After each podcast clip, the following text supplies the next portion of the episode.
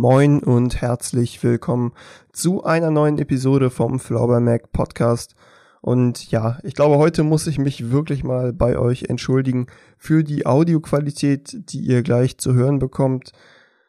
Ich wollte noch mal was ausprobieren, äh, um die Audioqualität, die Soundqualität bei einer Präsenzaufnahme äh, deutlich zu verbessern. Das Ganze, äh, ja, ist vielleicht ein bisschen nach hinten losgegangen in Kombination mit der Tatsache, dass wir, äh, also Julian Rüger, der in dieser Episode zu Gast ist, und ich dann eben auch uns im Euroville in Naumburg äh, in die Lobby setzen mussten, weil wir keinen anderen stillen Platz gefunden haben. Ähm, ja, war sicher auch nicht optimal.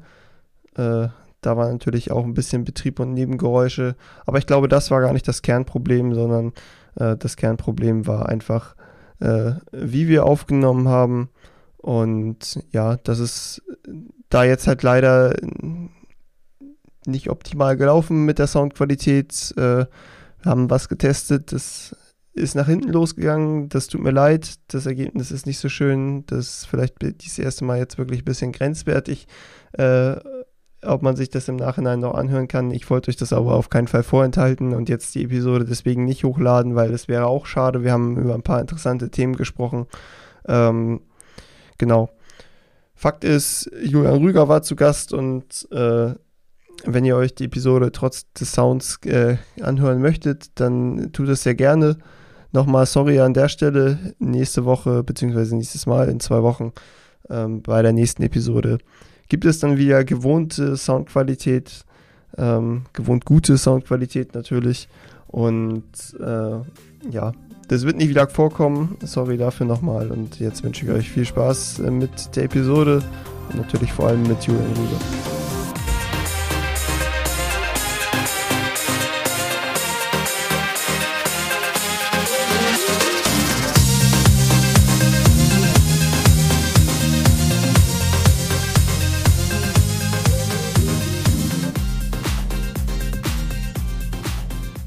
So, ich spreche jetzt mit Julian Rüger, der sitzt mir hier gegenüber. Wir sind in Naumburg im Euroville und ja, wie auch schon der letzte Podcast mit Tim Böttcher, nehmen wir das Ganze jetzt tatsächlich in Präsenz auf. Diesmal mit einem ja, etwas anderen Setup. Ich hoffe, man hört das am Ende auch entsprechend in der Soundqualität.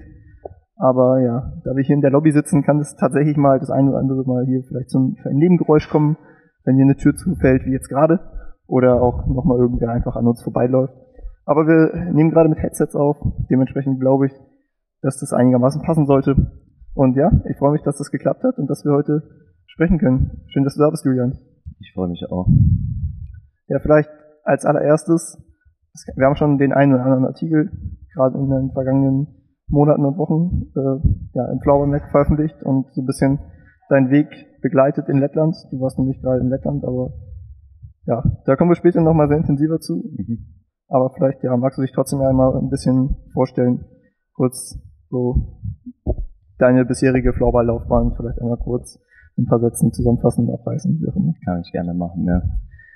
Äh, also ich habe in München angefangen zu spielen, auch ganz klassisch irgendwie einfach zufälligerweise über Nachbarn, äh, der, der gerade die Abteilung gegründet hat, der hat dann halt so die Nachbarskids eingesagt und ich habe dann damals noch Fußball gespielt, das habe ich dann relativ schnell äh, aufgegeben und habe dann halt einfach in äh, München ja meine Jugend, also so mit 14 habe ich angefangen, dann die ersten drei Jahre eigentlich nur auf dem Kleinfeld verbracht.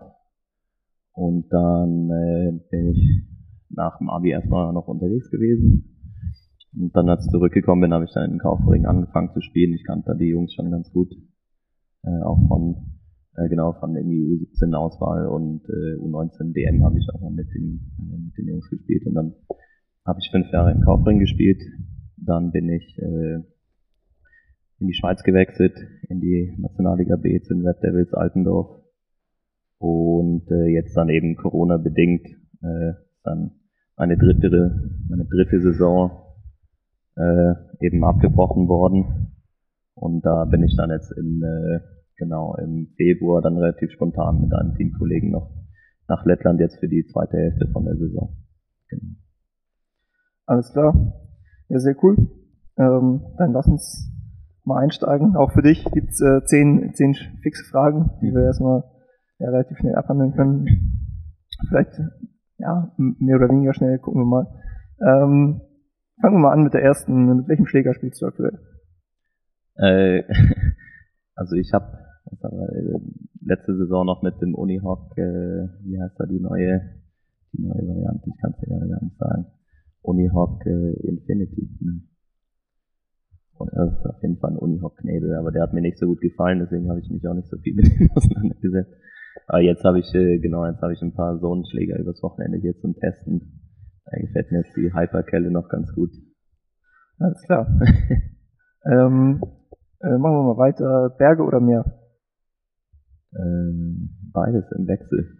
Beides im Wechsel, okay. Und wenn du Urlaub machst, eher Camping oder eher All-Inclusive?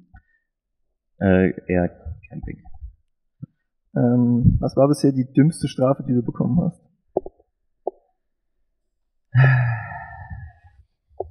Da muss ich nochmal kurz Ja, also ich glaube, das war mal im Bundesligaspiel gegen Berlin, da habe ich einfach einen Ball reflexartig gefangen. Also der hat irgendwie aus einem Meter auf mich zugesprungen kam und dann habe ich ihn einfach gecatcht. Das, das, war schon relativ dämlich, ja. Das ist stark, das habe ich auch schon mal gemacht. Ich habe aber keine Strafe bekommen. Ja. Ich habe aufgehört zu spielen, weil ich wusste, okay, ich habe Kacke gebaut. Ich äh, ja, müsste jetzt eigentlich eine Strafe bekommen so. Aber aufgehört zu spielen. Schiedsrichter machen nichts. Ich warte zwei Sekunden, dann habe ich halt weitergespielt. ja, ja gut.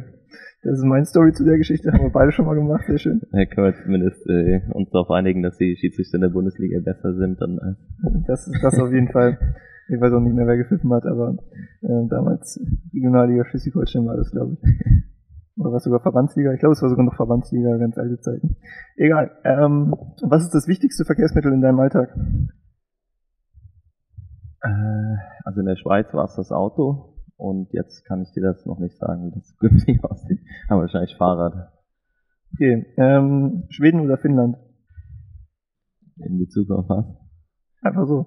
Das, das darfst du dir aussuchen. Also im Dezember auf jeden Fall mal Finnland und äh, für den Urlaub wahrscheinlich Schweden. Okay. Ähm, was haben wir noch so? Lieber, wärst du lieber lettischer Meister gewesen oder, äh, oder in der Vergangenheit mal, also welchen Meistertitel hättest du lieber mal gehört? In der Vergangenheit den deutschen oder ja, letzte Saison oder jetzt diese Saison den lettischen? Ja, definitiv den deutschen.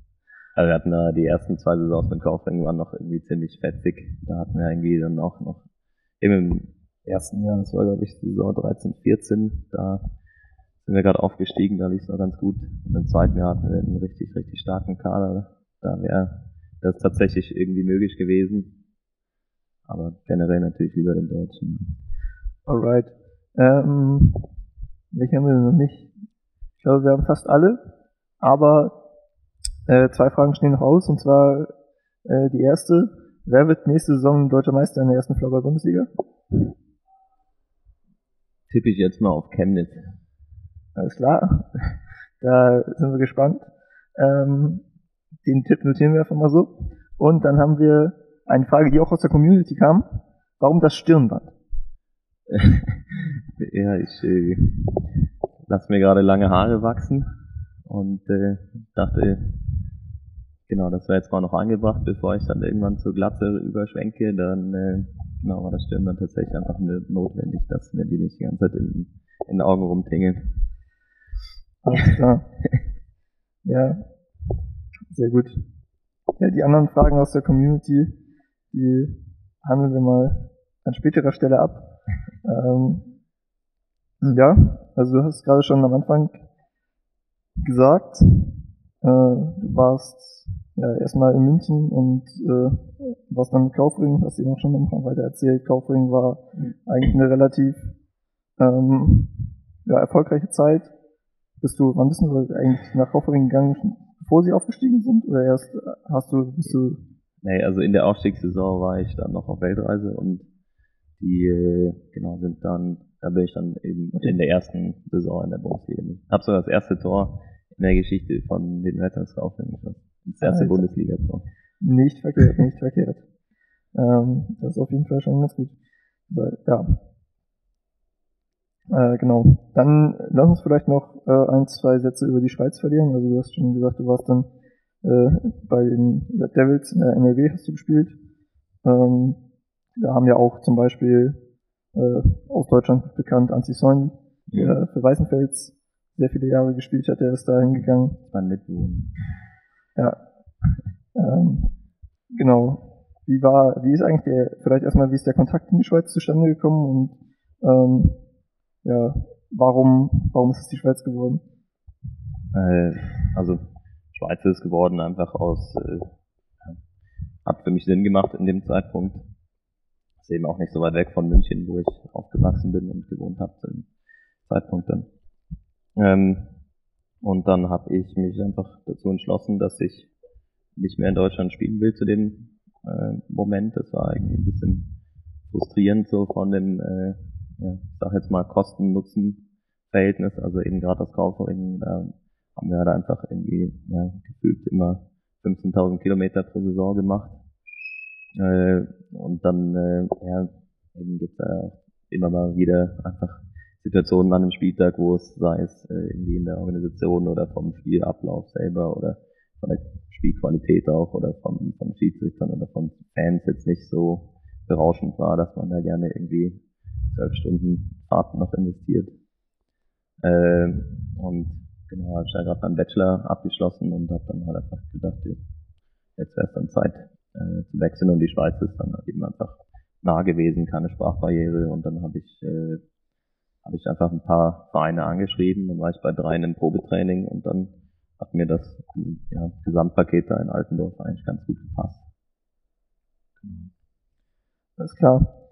Also viel aus, aus Eigeninitiative dann am Ende hinaus genau. entstanden.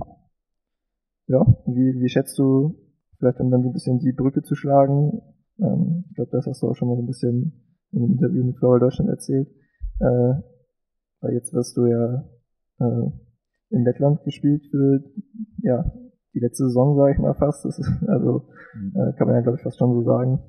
Viele Saison war vorher nicht die, die noch gespielt wurde, wenn man ehrlich ist, bis dann die Saison unter bzw. abgebrochen wurde. Ja. Ähm, ja, NLB, lettische Liga. Wie ist da so der Niveauunterschied? Äh, also ein großer Unterschied ist einfach, in der, in der ACB hast du eben hast du einfach, ist auch ein großer Unterschied zu Deutschland. Das sind Anfang von der Saison Kader von 28 Leuten und das schafft dir natürlich irgendwie eine Breite, die, die halt auch einen ganz anderen Konkurrenzkampf dann eigentlich auch ermöglicht. Mhm. Ähm, also ich sag mal, unsere jetzt in Valmera in Lettland, die ersten zwei Reihen haben definitiv ein ACB-Niveau gehabt. Da waren jetzt ein paar Jungs dabei, die, waren wirklich bockstark. Ähm, und dann eben einfach durch die fehlende Kaderbreite, die dritte Reihe hätte den ACB nicht auflaufen lassen dürfen. Äh, ja, also ich würde sagen, es ist physisch ein bisschen anders. Also die, Letten sind ja so ein bisschen ruppiger und kälter, würde ich mal sagen. Und in der Schweiz geht dann nochmal viel über Emotionalität und es ist auch sehr physisches Spiel, aber es ist dann eben mehr so äh, ja, Coast to Coast, äh, einfach viel, viel Gerenne sozusagen. Und in Lettland ist wirklich äh, die Zweikampfführung sehr, sehr hart im Vergleich zur Schweiz und auch im Vergleich zu Deutschland. Okay. Und ähm, ja, das haben wir jetzt ja schon mehrfach gesagt, dass du nach Lettland gegangen bist. Ähm, vielleicht da noch ein bisschen interessant, äh, da, wie ist der Kontakt nach Lettland zustande gekommen, dass du äh, da überhaupt gelandet bist. Wir haben das ja einmal kurz auch, glaube ich, im Artikel geschrieben. Mhm. Ähm, so, und du hast eben auch schon gesagt, Saison abgebrochen, glaube ich, und dann, äh, ja, du hattest Bock, noch weiter zu spielen und irgendwie zu gucken, aber warum ist es konkret Lettland geworden? Äh, ja, ich saß da eigentlich einfach mit dem, mit dem Joel, mit dem ich da jetzt war, auf der Couch und dann haben wir auf Instagram gelesen, die Saison ist abgebrochen und dann haben wir gedacht, nee, da habe ich eigentlich keinen Bock drauf jetzt nochmal irgendwie rumzusitzen. Also es war jetzt irgendwie einfach ein frustrierender Moment und dann haben wir haben halt geguckt, wo noch gespielt wird und äh, dann lief das über eine Freundin von mir, die äh, die ich aus Zürich kenne aus der äh, estischen Nationalmannschaft. ähm, die eben den Pavel Semenov heißt er, das ist der Nationaltrainer von Estland und der spielt in Valmiera und ist auch Co-Trainer. Und äh, dementsprechend ja, hat sie mir dann den Kontakt hergestellt und dann lief das eigentlich relativ fix. Also waren wir eigentlich auch nach Erstkontakt waren wir eigentlich dann so anderthalb Wochen später schon da. Alles klar. Ja, dann lass uns doch mal äh, da tiefer einsteigen in die eintauchen. da tiefer eintauchen in die ganze Lettland-Geschichte. Mhm. Ähm, ja, du hast gerade gesagt, so, ihr wart dann sehr schnell da. Wie habt ihr euch da eingelebt? Ihr musstet, glaube ich, erstmal ein bisschen noch in Quarantäne vor allem. Ja, also das, wir mussten, wir sind angekommen, mussten zehn Tage in Selbstisolation hieß das dann, was eigentlich äh, irgendwie gar nichts bedeutet hat, weil wir konnten auch einkaufen gehen und so weiter und so fort. Also das war mehr so, also der Trainer hat uns sogar mal eine Stadtführung gemacht für zwei Stunden. Also es war mehr so, ja, wäre schon cool, wenn ihr in der Quarantäne seid, aber wenn nicht, ist eigentlich auch egal. Und okay. äh, also wir sind eben Anfang Februar gekommen. Aber also natürlich sind wir dann schon auch die meiste Zeit dann äh, daheim geblieben für die zehn Tage. Wir sind mittags, konnten wir immer in die Halle gehen ohne Körperkontakt, also äh, mussten dann niemanden irgendwie anfassen oder bequatschen. Wir sind einfach aus dem Hotelzimmer dann zwei Minuten in die Halle rübergelaufen und konnten dann eben mittags einfach zu zweit immer spielen was ganz cool war, weil die da hatten einen fixen Gärflorboden ausgelegt und dann konnten wir halt einfach ne, individuell ein, zwei Stunden jeden Tag ein bisschen tingeln und dann ähm, ja, genau, haben wir so die, die zehn Tage Selbstisolation verbracht und danach waren nochmal so drei Wochen, bis die Saison dann offiziell dann auch weiterging, wo das Teamtraining eher so äh, ja, halt irgendwie ein paar einfache Übungen äh, und irgendwie ein bisschen Kleinfeld 4 gegen 4 zocken oder sowas war und ab dem äh, März war, wurde dann kommuniziert, wann es weitergeht. Und dann hat das, ging das Teamtraining richtig los. Also wir hatten dann auch wir haben ein paar ähm, Spieler, die dann halt irgendwie auch aus der Umgebung kamen und die waren halt bei diesen ersten paar Wochen immer nicht mit dabei. Die kamen dann halt irgendwie eine Stunde oder sowas aus Riga oder anderthalb äh, und die sind dann halt ab März eingestiegen und dann ging es eigentlich auch relativ fix los. Und dann hatten wir auch nochmal jetzt irgendwie, ja, 15 Spiele oder so. Von März bis vor zwei Wochen. Ja. Du hast gerade gesagt, ähm, das hatten wir auch irgendwie schon mal kurz im Turnier geschrieben, ähm, da liegt ein fixer Gärflorboden. So, ich weiß, das äh, hast du auch schon mal irgendwann an anderer Stelle erzählt, da ist irgendwie ein Gym direkt da, was, was ihr perfekt nutzen könnt. So, ähm, die Halle ist eigentlich fast nur für Floorball gedacht so und da passiert nicht viel anderes, glaube ich. Ähm, wie ist sowas möglich? also in, in Deutschland ist, es sowas, ist sowas unvorstellbar, glaube yeah. ich. Ähm, nee, es ist schon auch nicht eine normale Situation. Es ist so, dass die Stadt Valmiera ähm, sich zur Sportstadt machen wollte und das halt schon irgendwie seit 20, 25 Jahren vorantreibt. Das heißt dann, das ist dann ein so ein ja, olympisches Zentrum, da hast du halt ja eine Schwimmhalle, eine Eishockeyhalle, dann eine dreifache, dreifache Halle, wo eben Floorball fix ist, Basketball ist fix und dann noch eine flexible sozusagen. Äh, eben Fitnessstudio, Spa-Bereich und sowas auch alles da mit dabei und noch irgendwie ein BMX-Track und das Fußballstadion. Das ist eben auch so ein äh, ja, relativ guter oder für lettische Verhältnisse guter Fußballclub. Ähm, und das ist da halt alles äh, da in diesem Sportzentrum.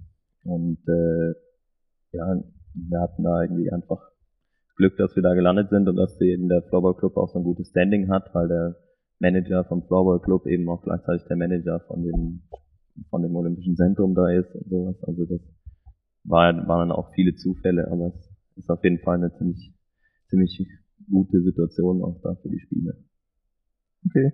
Aber also was mir aufgefallen ist, ähm, man konnte ja auch durchaus äh, einige Spiele im Livestream verfolgen. Äh, da wird aber nicht nur in Valmiera auf irgendwie Gerflow gespielt, sondern auch in vielen anderen Hallen. Ist das irgendwie Pflicht in, in Lettland? Also Oder? es ist nicht Pflicht. Äh, ich weiß nicht, ob da vielleicht so ein bisschen Lobbyismus dann auch irgendwie betrieben wurde. Aber tatsächlich haben einfach alle Hallen einen Gerflow-Boden, in denen wir jetzt gespielt haben. Also alle Hallen von allen zwölf Teams in der ersten Liga haben einen Gerfler-Boden. ähm, nicht nur rein für Floorball, sondern dann ist es halt oftmals auch so, dass wenn dann halt irgendwie ja eben der Parkettboden oder ein äh, Parkettboden irgendwie auseinanderfällt und darüber nachgedacht wird, was als nächstes dann kommt, dann wird halt ein Gärvorboden verlegt.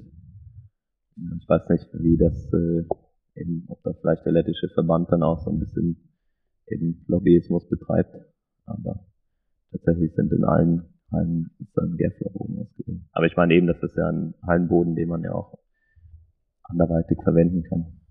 Ja, auf jeden Fall. Aber also ich finde es ich finde es krass, dass das ja dann äh, schon so ein bisschen auf Eigeninitiative der Vereine war. Mhm. Aber das sind dann halt alles äh, ja, fixe Böden quasi, die liegen bleiben.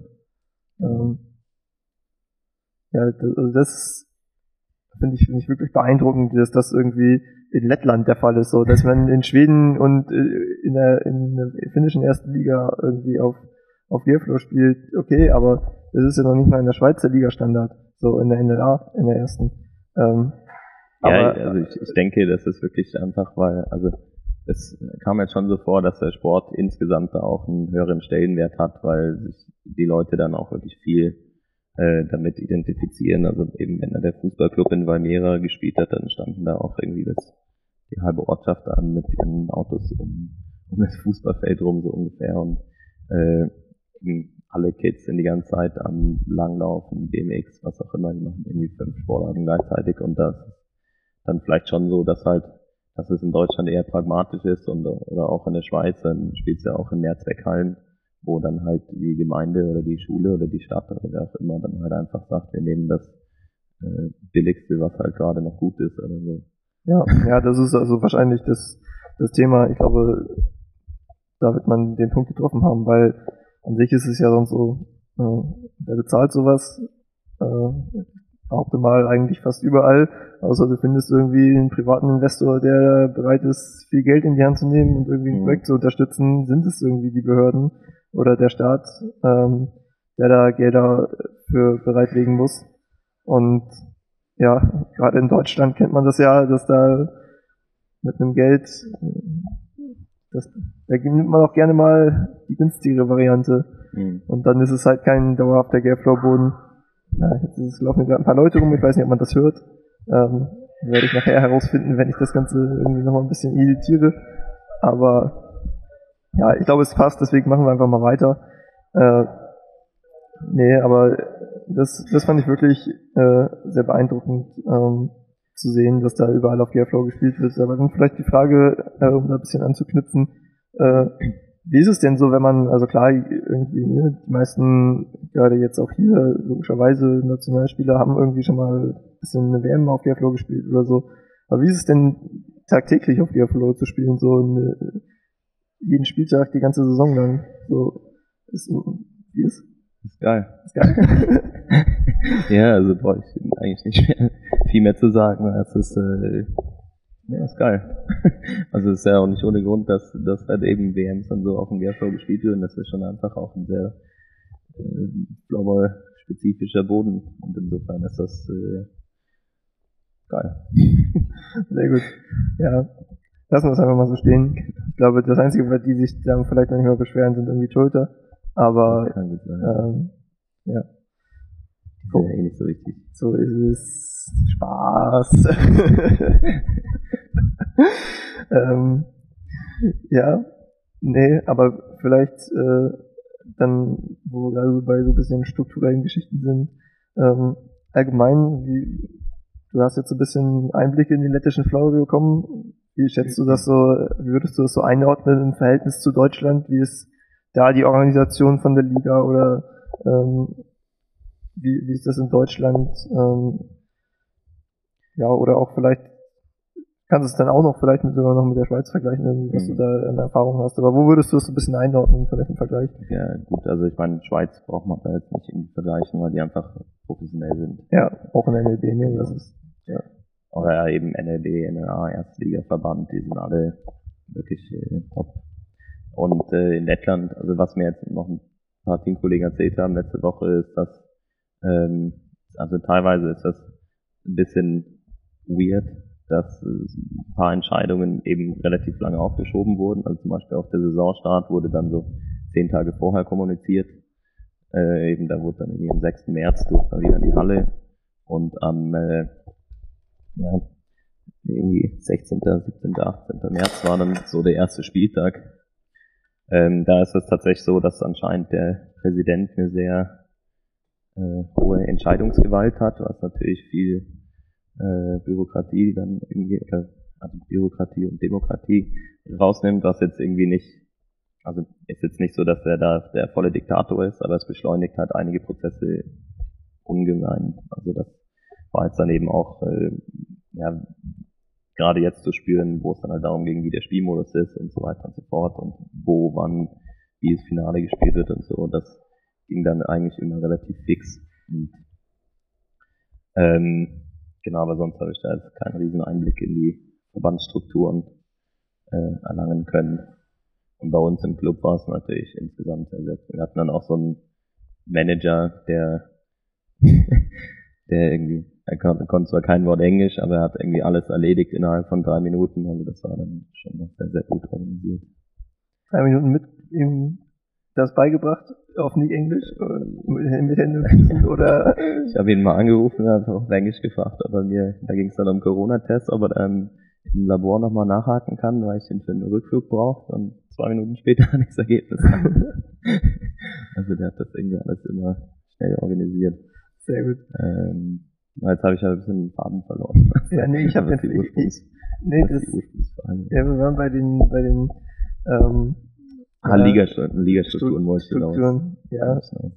Ja, mach gleich Ligastruktur. Ich habe eine kurze Zwischenfrage, beziehungsweise äh, würde einmal zu einem Punkt was sagen, wo du gesagt hast, ähm, der Präsident äh, ja, hat da viel, viel Entscheidungsgewalt oder so und da ein bisschen äh, die Bürokratie raus und dazu kommt es zu schnellen Entscheidungen, ähm, was mal gut und mal schlecht sein kann so, oder andere werden vielleicht dann nicht schneller entschieden, die er nicht so gern schnell entschieden hätte.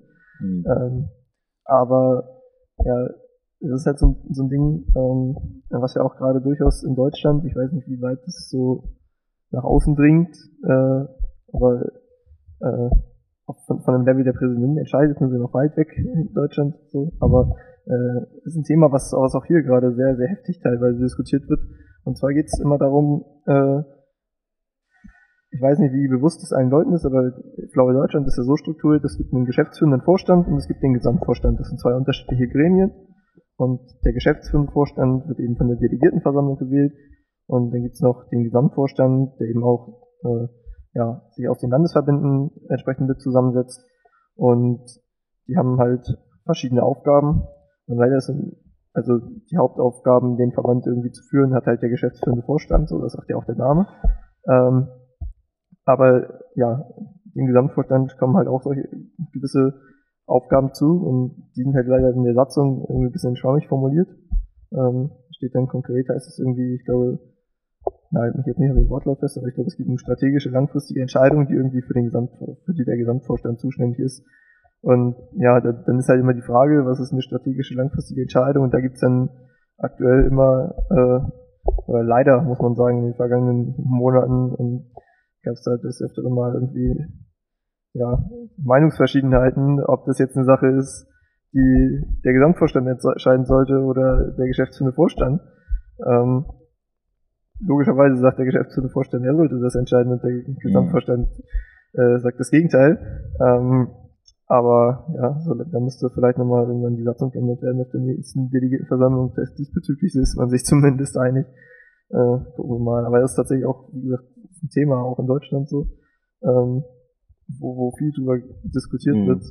Ähm, ja, also ich meine, was halt einfach nicht passieren darf, ist, dass, dass dann eben beide Parteien sich blockieren. Also ja. gerade wenn die, wenn alle ehrenamtlich arbeiten und die Kapazitäten eh schon beschränkt sind, dann ist jetzt eben meine Meinung, dann äh, ja, muss man sich halt irgendwie so organisieren, dass wenn man einen, einen äh, sag mal irgendwie bei einer Versammlung einen Beschluss angeht, ein Thema angeht, dann muss auch eine Entscheidung fällen. Also dann, es gibt immer welche, die es dann halt irgendwie, die sich dann äh, drüber aufregen oder nicht zufrieden sind oder wie auch immer. Also das ist halt einfach so, aber äh, ich sag mal, wenn du eben, du hast ja immer viele verschiedene äh, Interessensgruppen, die dann auch in den Vorständen beteiligt sind, da muss dann halt einfach eine Entscheidung gefällt werden, den die ist dann schon auch durchdacht und gut im Normalfall.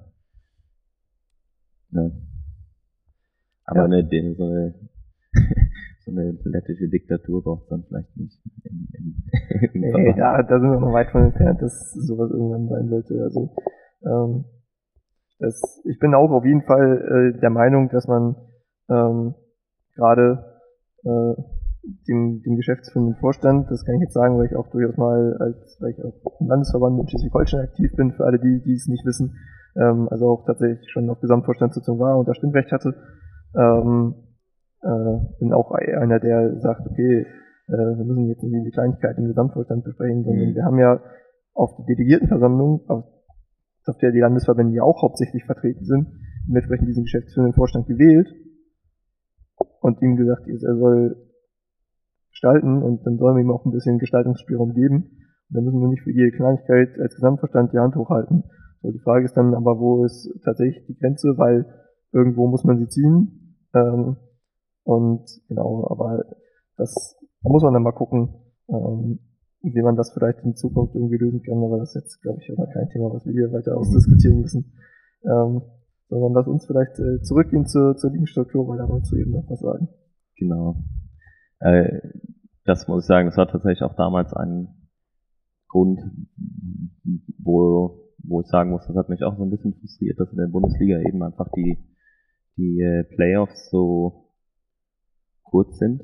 Also jetzt vielleicht nicht unbedingt kurz im Sinne von, es zieht sich ja doch teilweise über irgendwie acht Wochen oder so, aber äh, eben dann einfach mit diesen Best of Best of Three Serien, äh, das fand ich eigentlich immer relativ unzufriedenstellend. Ähm, und da ist jetzt eben in, in, Lettland eigentlich im Normalfall ist es so, dass sie Best of Seven im, im Viertelfinale spielen, im Halbfinale und dann das Superfinale. Und das äh, ist eigentlich auch so der Konsens, der sich so in den Top-Ligen in Europa durchsetzt. Und denk, da denke ich, da sind wir einfach wirklich noch hinterher, weil das auch ein super äh, Vermarktungsmerkmal äh, oder Vermarktungsmöglichkeit auch für die Vereine dann wieder ist, wenn du den Spielbetrieb dann auch attraktiver gestalten kannst. Und das ist meiner Meinung nach eine Sache, die Spielbetrieb äh, ja jetzt natürlich nicht super unattraktiv macht, aber schon irgendwie in gewisser Weise Qualität schmälert, wenn, wenn du daneben Best of Free Serien hast und dann teilweise, also ich kann mich erinnern, in der, war das dann? Ja, also in irgendeiner Saison mit Kaufering haben wir dann mal, da sind wir Sechster geworden und haben dann äh, war dann noch irgendwie ein komischer Osterspielplan, wo wir Samstag und Sonntag Spiel 1 und 2 hatten. Und da war, haben wir halt einfach als schlechteres Team dann gegen MFPC äh, Samstag, Sonntag fertig gemacht. Also dann war, war die Saison für den MFPC zu Ende. Die sind Dritter gewesen und eigentlich, also ich meine, klar, so ist dann auch der Sport, aber wenn du halt, ich sag mal, eine Best of Seven Serie dann hast und das Außenseiter-Team holt dann die ersten zwei Spiele, dann wird dann schon nochmal irgendwie richtig spannend. Also ja. das dann irgendwie, äh, glaube ich, müssen wir schon hinkommen, dass wir zumindest Best of Five Serien haben und halt auch ein super Final, was dann jetzt vielleicht nicht den Final Four gerade noch ein, äh, auf den Schlips treten muss, also dem, dem äh, Pokalfinalwochenende. Die dürfen sich dann natürlich irgendwie nicht gegenseitig dann äh, irgendwie nochmal in der Öffentlichkeitswirkung äh, beeinträchtigen, aber das wäre, denke ich, schon das, wo man auch hin muss. Ja, ja, ist spannend. Also ähm, gerade wenn man überlegt, die, die Überlegung hatte ich, glaube ich, noch nie so richtig, irgendwie in Deutschland ein Superfinale zu spielen. Weil irgendwie, also die große Floorball-Veranstaltung in Deutschland ist, du hast es angesprochen, das Final Four. Mhm. So, was irgendwie als äh, Zugpferd für den Verband, als Vorzeigevent und so weiter und so fort genommen wird. Ich sehe gerade wieder ein bisschen Betrieb. Da kommt Teile der U17 ist es, glaube ich. Mal vorbei hier. Schönen Tag. Ähm, aber ja, finde ich, finde ich ist ein interessanter Gedanke, wie man den, ich frage mich, ob die, ob, ob so ein Spiel-Event, weil am Ende ist es halt ein Spiel oder vielleicht zwei, wenn man das Damenfinale noch dazu packt. Ähm, ja, wie, wie viel Leute man damit irgendwie erreichen könnte oder wie viele bereit wären da irgendwie in der Halle zu gehen. Ja, weil, also sag mal, für irgendwie TV oder also alleine schon fürs ja. TV ist das super viel interessanter, weil du fährst sicher nicht zum Spiel 2 von der Best of 3 Serie und überträgst da, wenn es vielleicht nicht mal entscheidend ist. Also. Ja, der, das ist auf jeden Fall ein sehr guter Punkt. Ähm, das ist, ja, das ist spannend. Also gerade weil wir hatten die Diskussion ja allgemein in den letzten Wochen auch öfter ähm, tatsächlich auch mal hier irgendwie das kürzer angeschnittene Podcast so von wegen gesagt, okay, wir wollen irgendwie zur Best of Five Serie und da müssen wir hinkommen und dann sagt man, ja, ist ja eigentlich relativ einfach, äh, verhältnismäßig, wir müssen halt nur mal es hinbekommen, auch in Deutschland unter der Woche zu spielen, was aktuell ja so ein bisschen der Knackpunkt ist, weil dann kommst du auch mit der aktuellen Struktur durch, dass du sagst, okay, zwei Wochenenden und ein Spiel schieben wir halt unter die Woche, mhm. ähm, wenn es dann halt sein muss. Vielleicht irgendwie Spiel 4 äh, ja, nee, das, so kannst du es dann auch nicht machen. Ja, ja, ich will, ja da gibt's, wie man es dann, wie man's dann macht, muss man sagen, aber man muss halt nur ein Spiel unter der Woche spielen im Zweifel.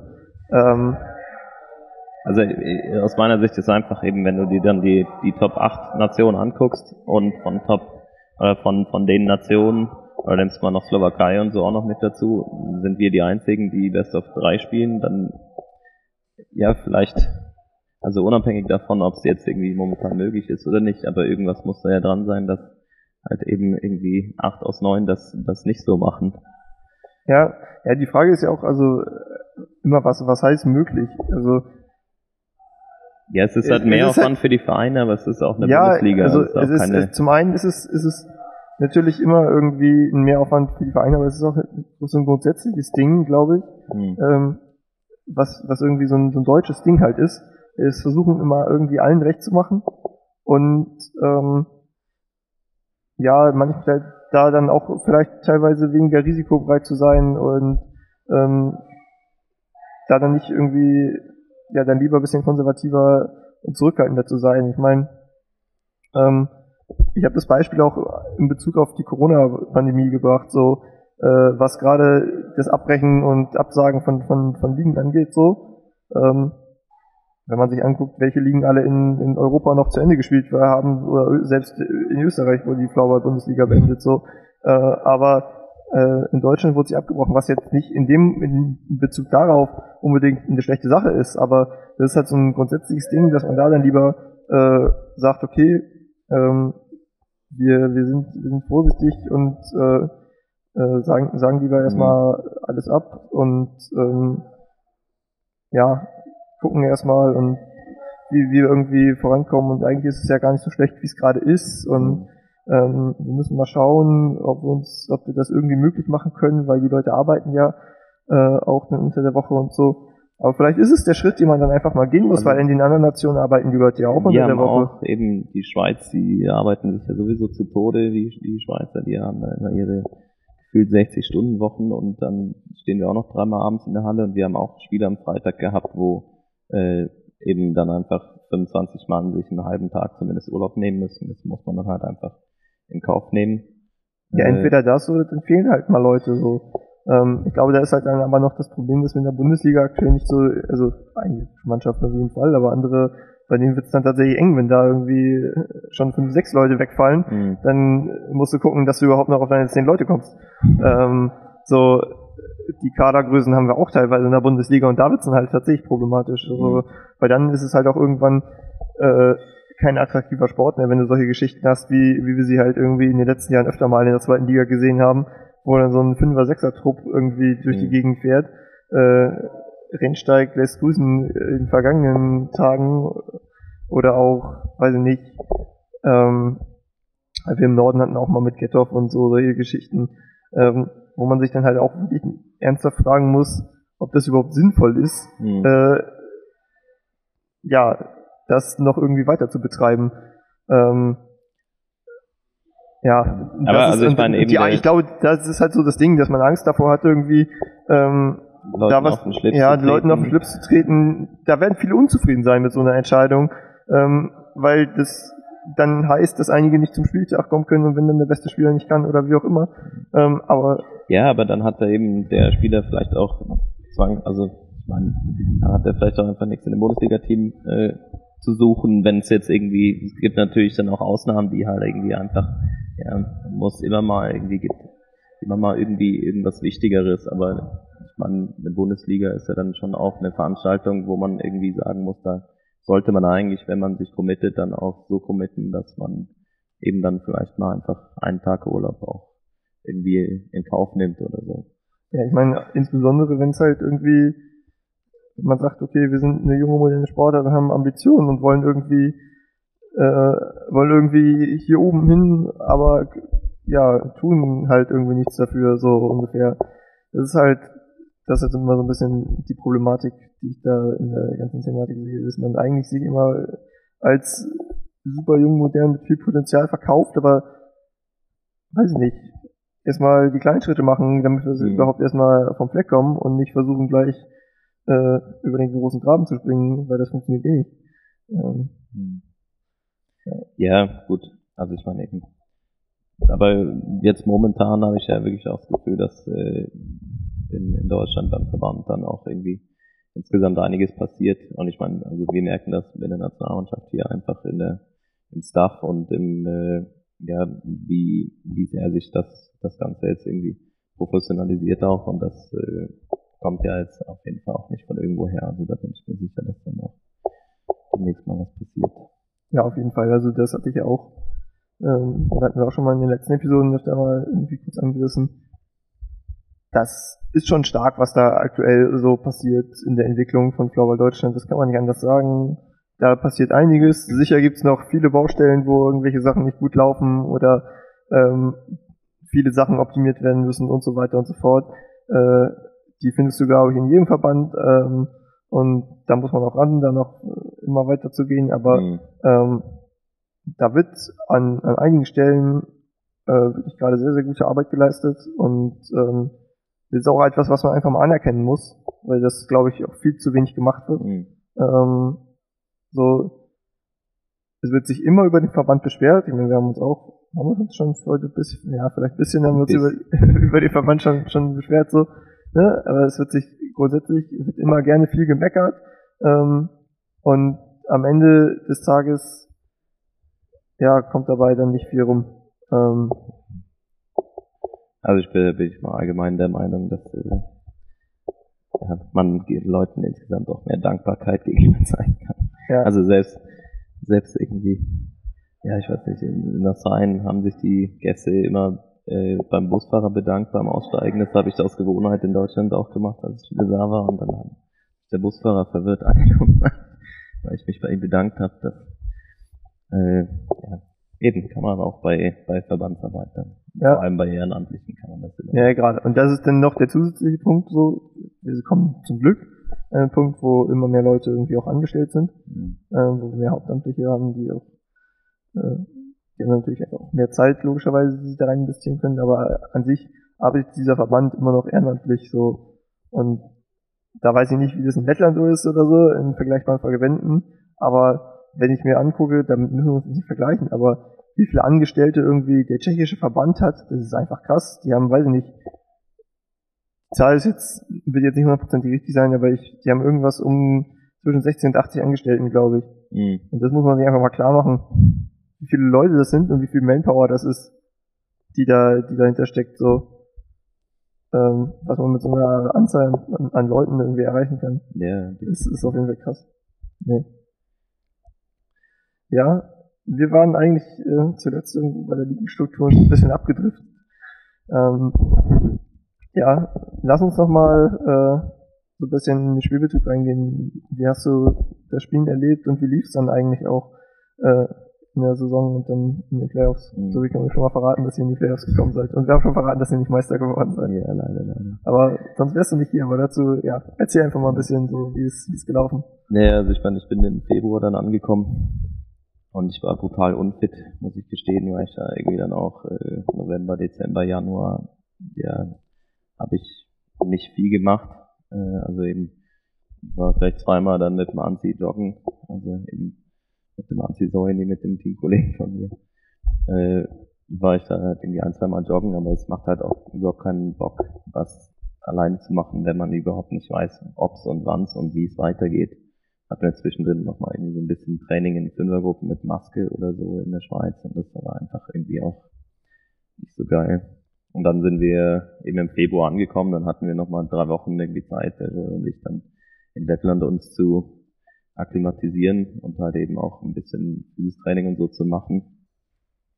Und äh, genau, dann, dann ging das eigentlich nochmal ganz, ganz gut. Und im, im Ligabetrieb dann selber, also wir hatten dann nochmal elf Spiele in der, in der regulären Saison äh, und haben dann, ähm, also da habe ich eigentlich dann auch regelmäßig dann gespielt. War eigentlich auch ganz gut. War immer, also in der dritten Reihe, im, also der Trainer da hat irgendwie die ersten zwei Reihen einfach eigentlich nicht angefasst. Also die sind äh, jetzt die komplette Saison so geblieben dann.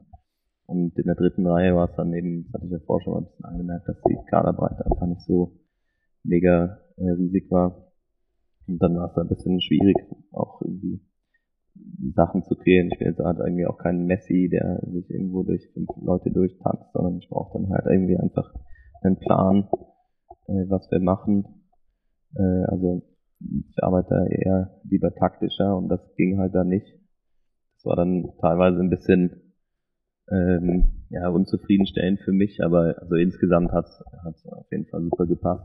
In Playoffs habe ich nicht mehr gespielt, da habe ich äh, mir vorher noch meinen C äh, zerschossen, also Kapsel gerissen im C und dann hat mir das äh, dann so ein bisschen äh, das Genick gebrochen in den Playoffs, aber es waren dann im Endeffekt eben auch nur zwei Wochenenden. Also wir sind am Ende der Saison sind wir Dritter geworden ähm, und haben dann eben gegen den Sechsten auch noch äh, der äh, ja, Rivale aus dem Nachbardorf in den Playoffs gespielt. Spiel 1 auch gewonnen, relativ problemlos. Spiel 2 dann in Rubine in die Overtime gegangen, wo wir dann verloren haben. Und Spiel 3 dann zu Hause verloren. Auch relativ bitter eigentlich. Also es war ein mega cooles Spiel, war mega intensiv, aber haben dann halt einfach ja, verloren. Äh, und dann, genau, war die Saison vorbei. Hat man nochmal irgendwie ein bisschen eine gute Zeit in Lettland.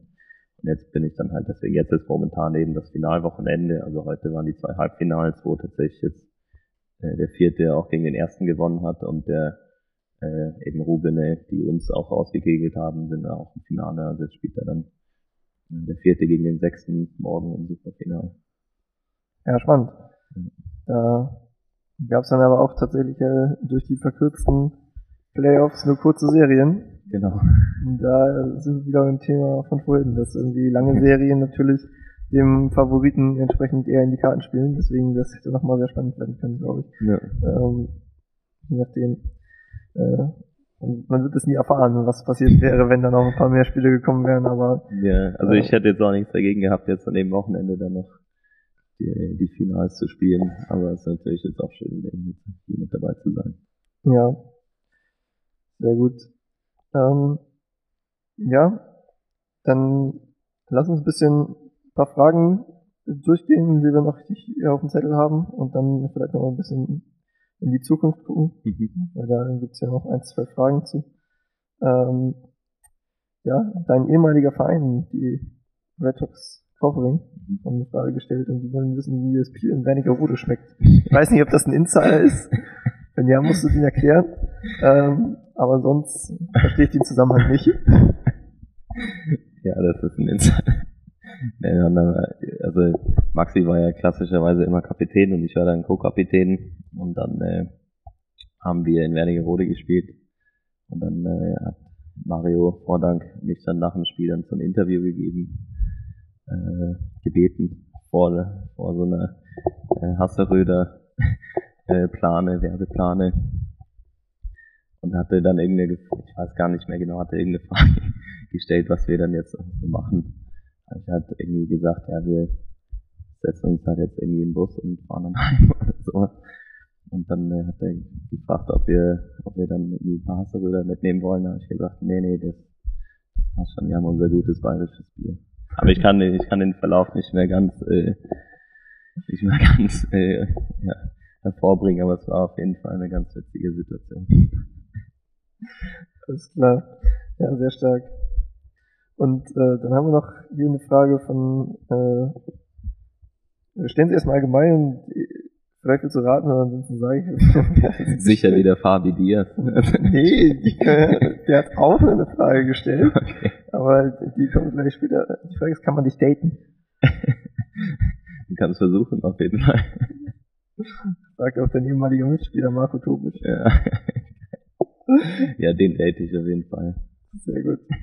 Also Marco, warst ja schon mal im anderen Flower Mac Podcast zu Gast bei, bei Johann und Jan. Da kommt vielleicht ja auch bald noch mal was.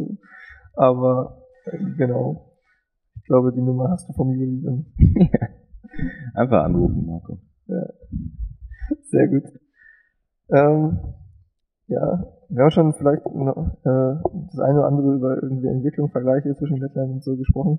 Ähm, es wurde noch gefragt, was braucht es damit, äh, was braucht es noch in Deutschland, damit Deutschland zu einer Top 4 Nation wird, oder damit wir zu den Top 4 Nationen aufschließen können?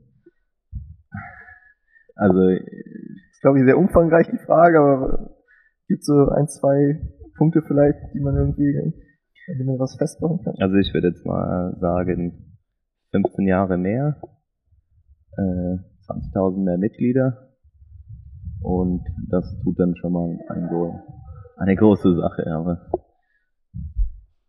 genau.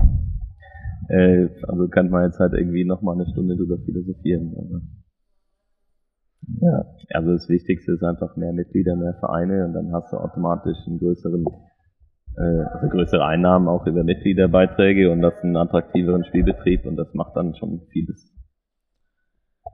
Ja. Ich glaube auch, also da, da muss viel, viel Arbeit auch an den Landesverbänden und von den einzelnen Vereinen geleistet werden, dass wir irgendwie neue Vereine bekommen. So, ich glaube, da stockt es auch gerade in der Entwicklung grundsätzlich. So neue Vereine sind tatsächlich eher Mangelware. Irgendwie.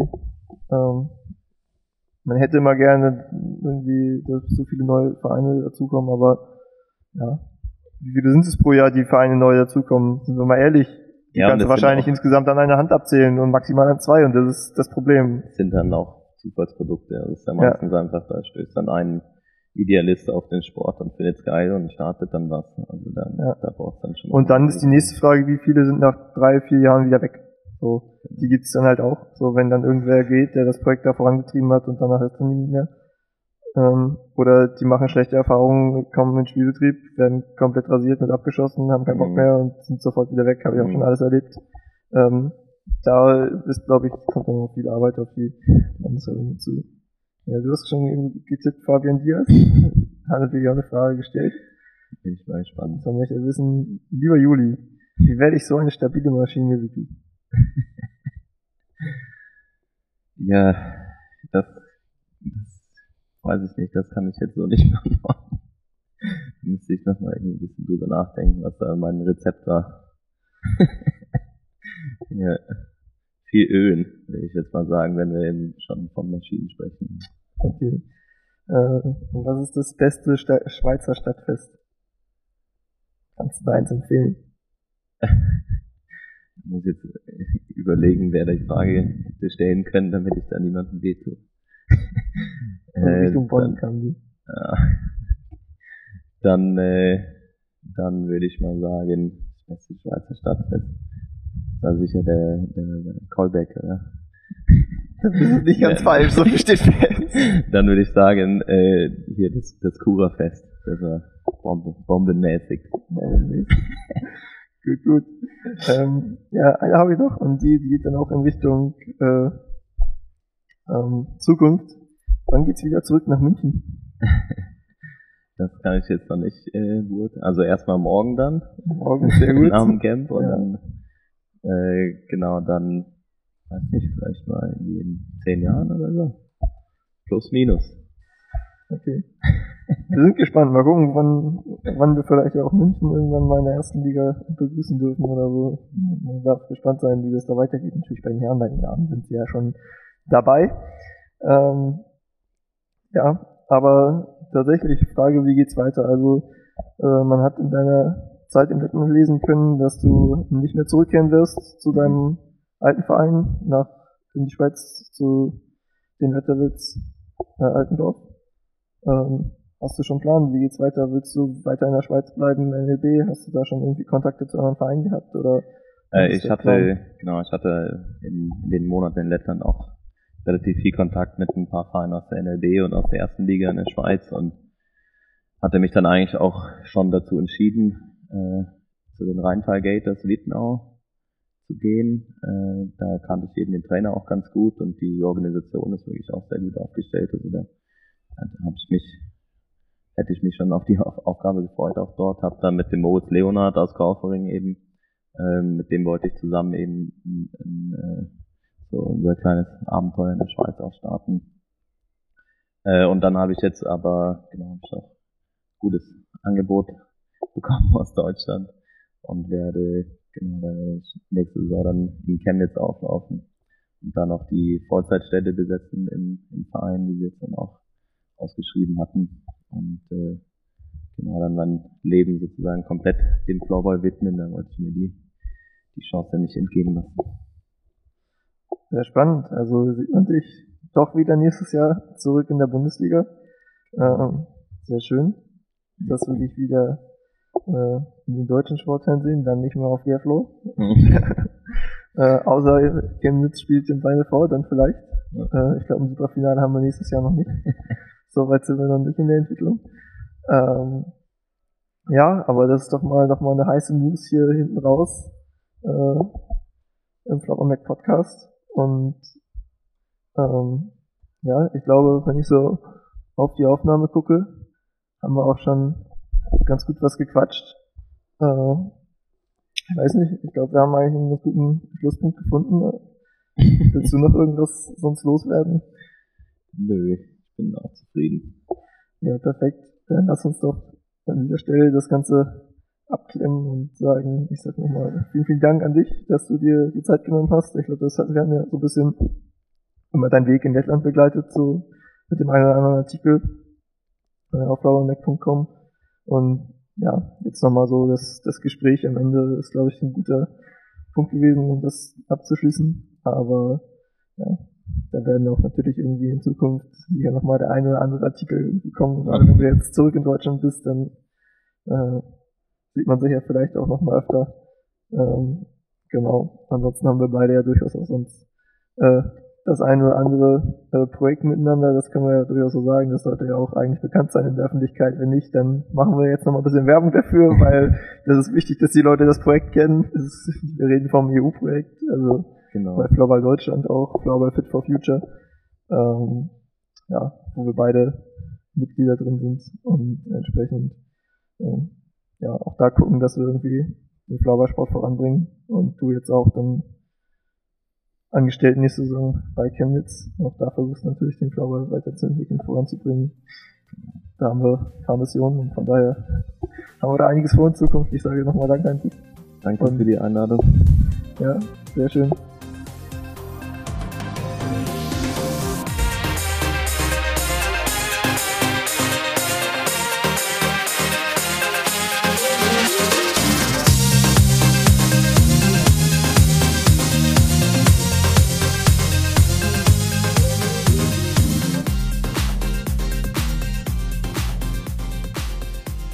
Da sind wir also am Ende der Episode angekommen. Und ja, wenn ihr tatsächlich jetzt gerade noch zuhört, dann muss ich einfach mal ein dickes Dankeschön, glaube ich, raushauen an euch und sagen vielen Dank, dass ihr euch die ganze Episode noch angehört habt, obwohl ja, das mit dem Sound mehr als suboptimal gelaufen ist. Und ja, ich glaube, viel mehr gibt's jetzt auch nicht irgendwie am Ende noch zu sagen als einmal Dankeschön und äh, nochmal sorry. Deswegen belassen wir es auch einfach dabei und beenden die Episode hier. In zwei Wochen gibt's den nächsten Flower Mac Podcast und dann auf jeden Fall mit deutlich besserer Soundqualität. Bis dahin, macht's gut.